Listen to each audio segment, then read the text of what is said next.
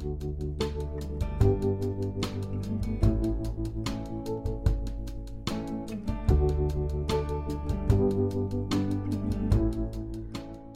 everyone, welcome to FM 343304. This is Ryan reading stories for you. Leave the couch for a while.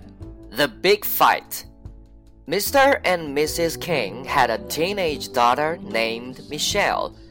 They were always arguing with her. Michelle was a good daughter. However, her parents were very strict. One evening, Michelle wanted to go out. Her parents weren't letting her go. Your room isn't clean enough, shouted Mrs. King. Michelle decided to sneak out. Her parents did not know where she was going. The next morning, Mrs. King went to Michelle's room. She wanted to apologize for being so hard on her. Michelle was nowhere to be found. Since they did not get to ask where she was going, they did not know where to look. They never saw Michelle again.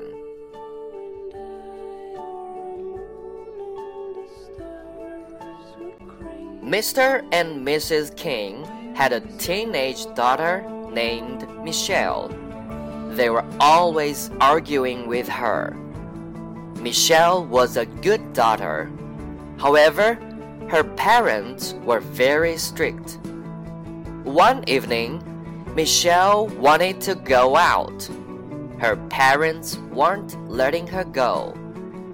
Your room isn't clean enough, shouted Mrs. King. Michelle decided to sneak out. Her parents did not know where she was going.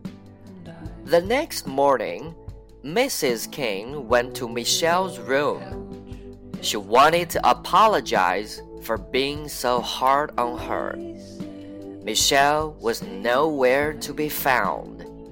Since they did not get to ask where she was going, they did not know where to look. They never saw Michelle again.